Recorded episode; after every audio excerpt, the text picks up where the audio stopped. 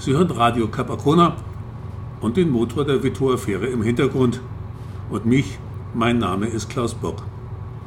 Wenn Sie zum Cap Arcona wollen, und wer will da nicht hin, müssen Sie auf den Inselteil Vitto.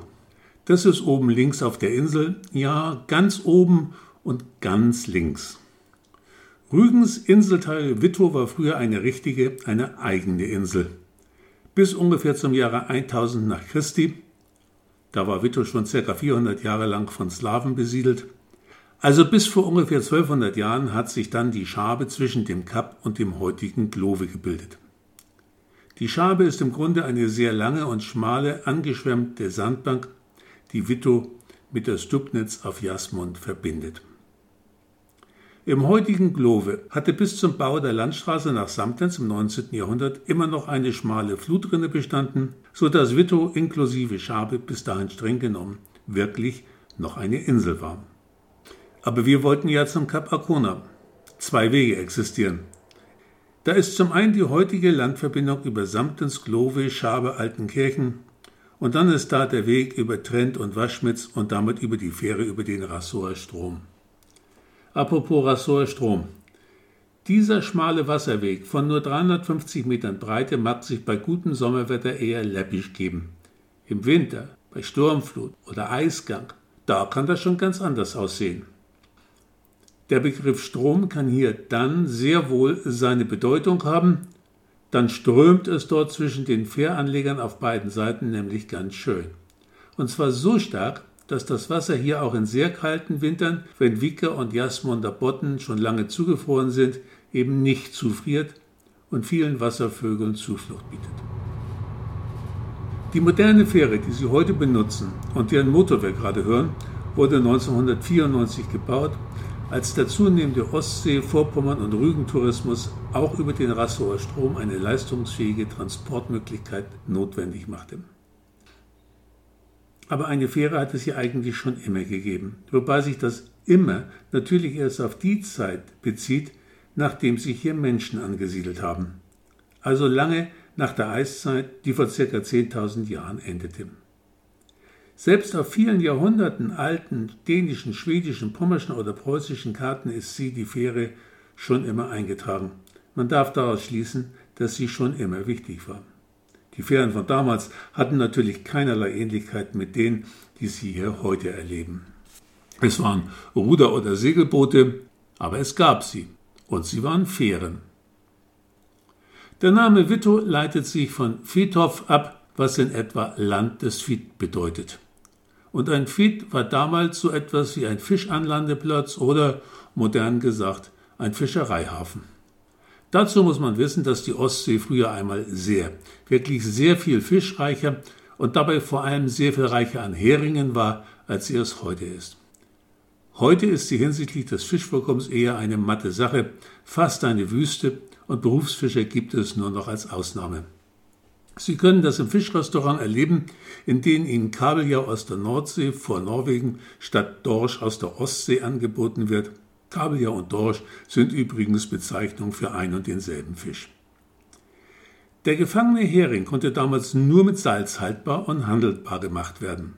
Das Salz musste zu den Fitten und der Salzhering zu den Kunden auf dem Festland. Also herrschte schon damals Verkehr und der bedingte unter anderem eine Fähre, denn Vito war ja eine Insel. Auf dem Hering und dem damit verbundenen Salzhandel beruhte übrigens im Großen und Ganzen der Reichtum der Städte der Hanse im ausgehenden Mittelalter nach 1200.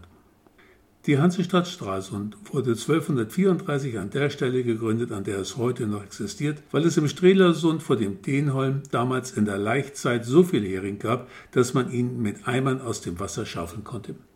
Gut, es gab damals also extrem viel leicht zu fangenden Hering vor Rügen und auch vor Wittow.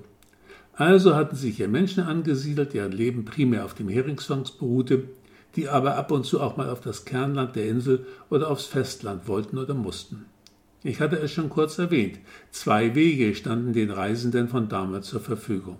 Vom Kap nach Altenkirchen, von dort dann entweder über die Schabe, Jasmund und dann die schmale Heide bei Prora in Richtung Samtens und Rotenkirchen, wobei fiese Geröll- und Sandstrecken auf der Schabe, die ja erst im 19. Jahrhundert bewaldet wurde, und enge Hohlwege in den Prorer Bergen zu bewältigen waren.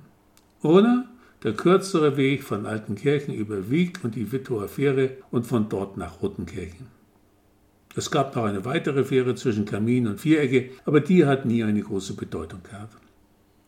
Mühsam und riskant waren damals beide Wege.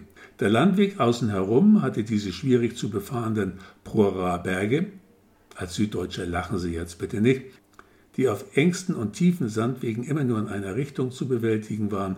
Gegenverkehr musste eben warten.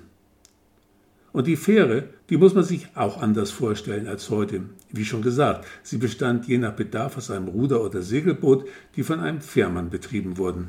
Waren mit Waren beladene Pferdegespanne mit der Fähre zu transportieren, mussten zuerst die Waren ins Boot umgeladen werden, dann wurde der Wagen je nach Größe mit einer wackelig zusammengebundenen Konstruktion von einem oder zwei Booten transportiert und die Pferde mussten neben oder hinterher schwimmen.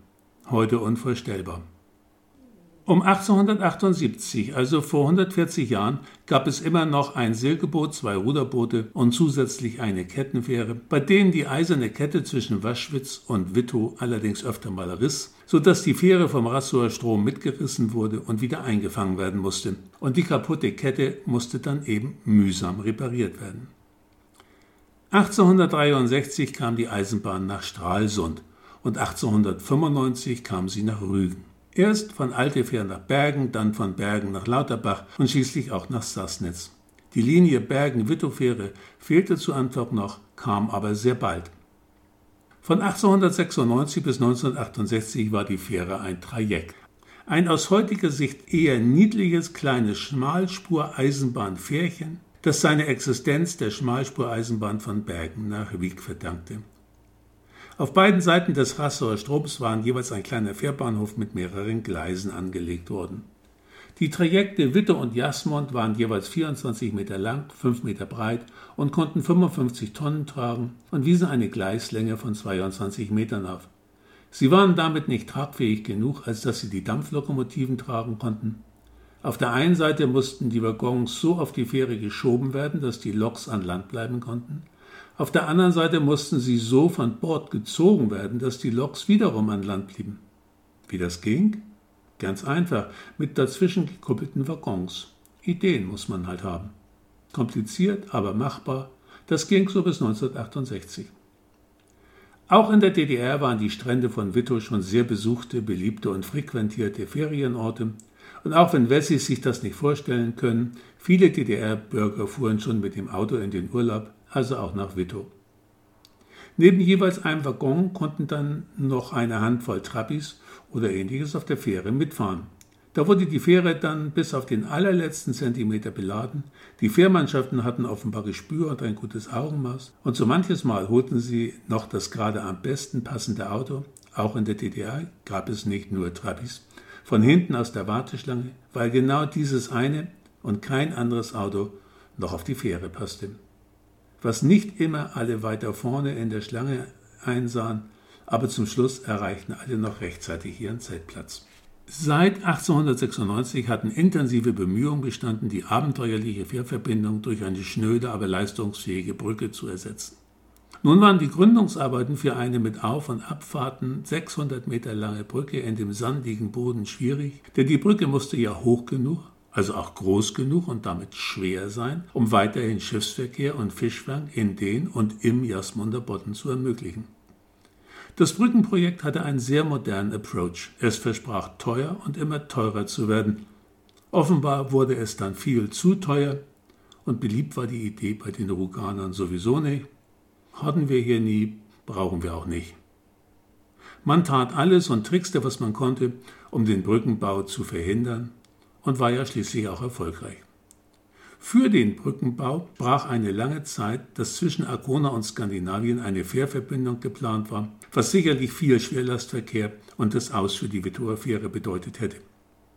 Aber daraus wurde nichts und das Brückenbauprojekt wurde schließlich endgültig zu den Akten gelegt, sodass wir heute immer noch das kleine Abenteuer der Fährfahrt über den Rassauer Strom haben können. In den 1960er Jahren gab es dann wiederum Pläne, zwischen Möwenort und Lüttgewitz auf Wittow einen großen Fährhafen für die Bewältigung des rapide angewachsenen DDR-Sowjetunion-Handels für eine Fährverbindung nach Kaliningrad zu bauen, da die Polen die Gebühren für die Eisenbahntransitverbindung drastisch erhöhen wollten. Weil die Polen aber bald einknickten, wurde auch dieses Projekt aufgegeben.